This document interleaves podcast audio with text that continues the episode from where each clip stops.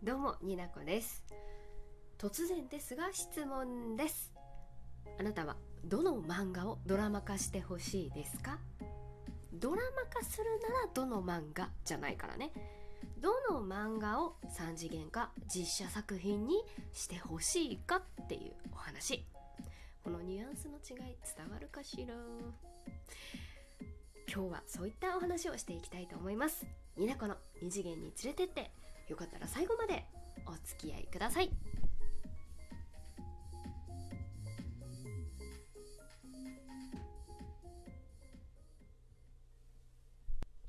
今回お話しするのはアニメ化ではなく3次元の実写化ドラマ化してほしいっていうところがポイントでございます。2次元の話をしつつ3次元の話も上手にしていくよ。私が出した結論なんですけれどもリアルに体験できる飲み食い系漫画がいいって思ってます。その中でも私はこれだって今このドラマが見たいっていう2作品を提案したいと思います。1本目なんですけれども「茶柱クラブ」という漫画でございます。原作青木幸子先生。あらすじ。静岡にある老舗茶屋の娘。飯田鈴は東京で足をくじいたおばあさんを助けそのお礼としておばあさんからお茶をもらいます。そのお茶が忘れないれないられない味でそのお茶をくれたおばあさんに再会するために彼女は行動に出ます。で茶柱クラブというねタイトルにもある通り彼女はですね運がいいタイプの人間なんです。たまたま買った宝くじで大金を当てて大型車を購入車を改造して移動茶屋移動のお茶のお店ですね茶柱クラブを開いて日本全国を回る旅に出るというようなお話になってます。もう私が実写化してほしい理由なんですけれどもそもそも私飲み物水分が大好きなんですが緑茶めっちゃ好き だからお茶をテーマにした漫画ってそもそも出会ったことがなかったっていうのもあるんですけどあとは、まあ、私の実家がね毎日緑茶を飲む習慣があってこう一人暮らしの時からも急須を持っていたので緑茶はね結構身近な飲み物ですね。まあ鹿児島が実家なのでこうチラン茶を基本的に飲んでいたんですけど皆さんどうです？急須って持ってます？一人暮らしの方も。どこの緑茶好きですか？なんかねこだわりがある人は結構あの細かく知ってらっしゃるかと思うんですけれども。今もちろんさ「えー、もう?」みたいな。もうなんかもう CM からなんからさ「おしゃれ!」みたいな。ペットボトルで売ってる緑茶もね美味しいんですよ。もうそりゃもう技術がねもうめきめきと上がってるこの時代ですからペットボトルでも十分美味しいんですけどやっぱあったかい緑茶これからの時期はやっぱり入れたてがね美味しい。やっぱなんかさ時間が経ってくる温め続けたあのペットボトルのお茶ってちょっとなんか黄色っぽくなってる気が気がするだけかな私が知らないだけ。まあ違いとかは詳しくわかんないんですけどとにかく私は緑茶が好きなんですよ。で緑茶のお茶の種類だったり、まあ、緑茶以外もねほうじ茶とかいろいろ取り扱ってるんだけどお茶の種類や道具入れ方もうお茶にまつわる知識がすごく深く得られる漫画なんですけれどもまあドラマ化をこのタイミングでしてほしい理由はまあコロナでさ今簡単に全国ぴょこぴょこ行けないじゃないですか。そういった中こういう全国を、ま、回っていくドラマってすごく魅力的だなっていうのもあるしその土地特産のお茶の魅力を伝えられるっていう作品だと思うんですよ。その場所場所を通してお茶を通して、えーと、その土地の良さが伝わるしお茶そのものの知識も増えるしいいよねって。もう最後の語彙力がなくなっていく感じ。申し訳ない。まあそもそもね家で緑茶を入れる文化って今減ってきてるだろうし、うん、住んでいる土地の近く以外のお茶ってなかなか買わないよね。私は買わないんですよ。こだわりがめっちゃあるとかじゃなくてなかなか手に入らないっていうのもあるしこう手に取る機会ってないかなと思って。だから飲んでみたいなっていう違う土地のね、まあ、私で言えば九州に住んでるのでもっと北の方のお茶どころのお茶飲んでみたいなとか買ってみたいなっていう意欲につながるしこうお茶って家で楽しむことができるじゃないですか。だからこの今の時代にぴったりなドラマに仕上がるんじゃないかなと思って1本目はねこの「茶柱クラブ」という漫画を、えー、推していきたいなと思ってる、まあ、こんなん言ってすでにドラマになってたらマジでどうしようっていう今不安に陥ってるんだけれどもその時はお便りでそっと教えてほしい。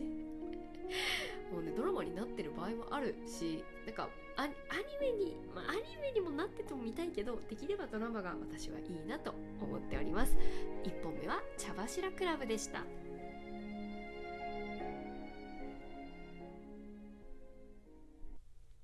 はい2本目の紹介をしていきたいと思います。ちょっと肩がパキってなっちゃった。気にしないで。はい作品の名前は「琥珀の夢で酔いましょう」ですね。これで原作者と作が書いてる方と監修してる方がいるんですけど原作者村野読めません。先生。作画依田読めません。先生。監修。杉村うん K, K さんかな？ちょっとわかんないですけれども。ビールビールの先生です。えっ、ー、と概要欄に載せておきます。琥珀の夢で酔いましょう。この作品はクラフトビールの漫画になってます。あらすじ。仕事が認められず苛立っていた広告代理店の派遣社員。ナナ。彼女は偶然入った居酒屋白熊という店でクラフトビールと居酒屋の白熊の店主龍一。龍一だったよね。うん。とカメラマンの哲夫に出会います。美味しいのにお客さんが入ってないぞ。っていう店だったんです。でそこでいろいろこうね仕事の話とかもしている中で店主の龍一さんからの依頼でナナと哲夫はこの居酒屋のプロデュースをしていく。というようなお話になっております。実写化してほしい理由はですね私さっき言いましたよね。飲み物水分が大好き。もうそれが一番。かつお酒うまい美味しい好き。っていうのがあるんですけどビールはね実はそんなに得意じゃなくてあんまりね美味しさが分かんなかったんですけどいつぐらいだろう？20代 20, 20代は20代に決まってんだろ？20代の 後半の方にあのいろんなビールがあるんだっていう知る機会があってあの何ていうのかなこうフルーティーなビールが結構軽い感じのあのビールが好きっていうことに気づきましたね。なんかすごい楽しめるようになったんですよね。食べ物ととかの組み合わせでもこうすごいねこの漫画の中でこう組み合わせで美味しいんだよっていうのがこう細かく知識高く書いてあるので再現もできそうだしあの実際に缶で売ってるスーパーとかコンビニでも手に入るクラフトビールの味とか作られた方法とかをあの、ね、知ることができるからもう見たらね買いたくなる。私結構ねあの何ていうかエールエールっていうので軽い感じのクラフトビールが好きなんですけどあとね缶のデザインが可愛かったりしません？そういうのって。あの水曜日の猫っていうクラフトビールあるんですけど めっちゃ好きねデザインから何から。味はねどうだったかって言われたらちょっと覚えてないんだけどあの本当にジャケ写買いみたいな感じでパケ買いみたいなのをしちゃうんですけれども。そういったビールが、えー、ビールを取り扱う居酒屋のお話なんですけれどもあと3人のキャラクターがですねこう20代から30代のちょうどは働くこう悩みを抱えつつ働く世代にぶっ刺さりそうなあのやり取りがあるんですよいろいろ。男女の働き方とか男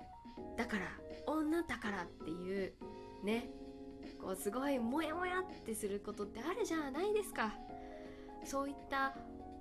ちっちゃいモヤモヤを語源化して